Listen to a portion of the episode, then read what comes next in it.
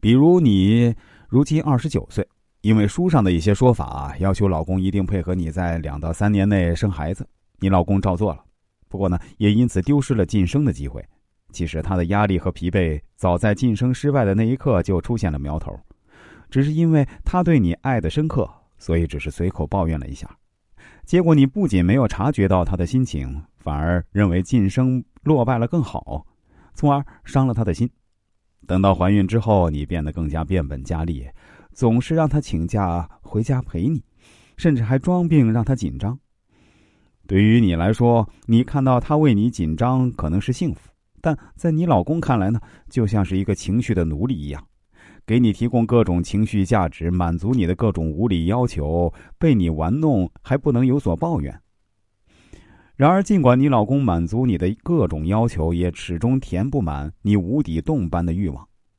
你甚至一而再、再而三的对老公提出更多无理要求，用自己的一个套数来拿捏对方，让他像一个傀儡一样待在你身边，以你马首是瞻，被你用各种要求来证明对你的爱。直到婆媳关系的爆发，你要求老公对自己的母亲发脾气，以此来让他证明对你的爱。结果，没想到老公没有按照你的想法来，还跟你提出离婚。你或许觉得这很突然，不知道其中缘由。实际上，当你沉迷于术的时候，你就在你们的婚姻中埋下了雷。要知道，把套路封为金科玉律的人，最后一定会越来越贪心。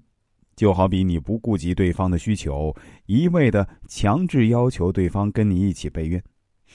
因为在恋爱期间，你学了一些撩拨男人、操控人心的小手段，尝到了甜头，就自认为什么要求都可以靠这些让别人来满足自己。但是啊，当你被一时的甜头所蒙蔽时，就容易落入套路的陷阱里面。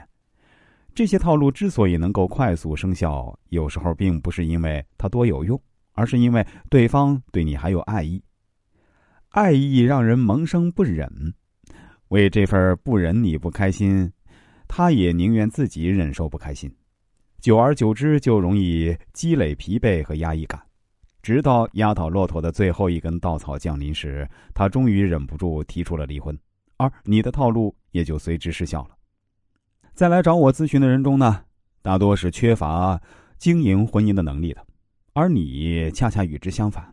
堪称是婚姻经营的教科书。然而，月满则亏，水满则溢。这些数在婚姻中占比小的时候，可以增添两个人之间的情趣；但当它占比太大的时候，就成了套路，就成了欺骗。因为你失去了对婚姻的真诚。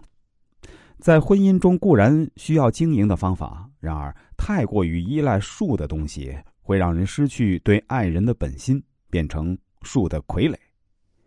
找到婚姻和树之间的平衡，才是我们真正要学习的东西。希望你能醒悟过来，找回真正的自己，合理运用方法来经营婚姻。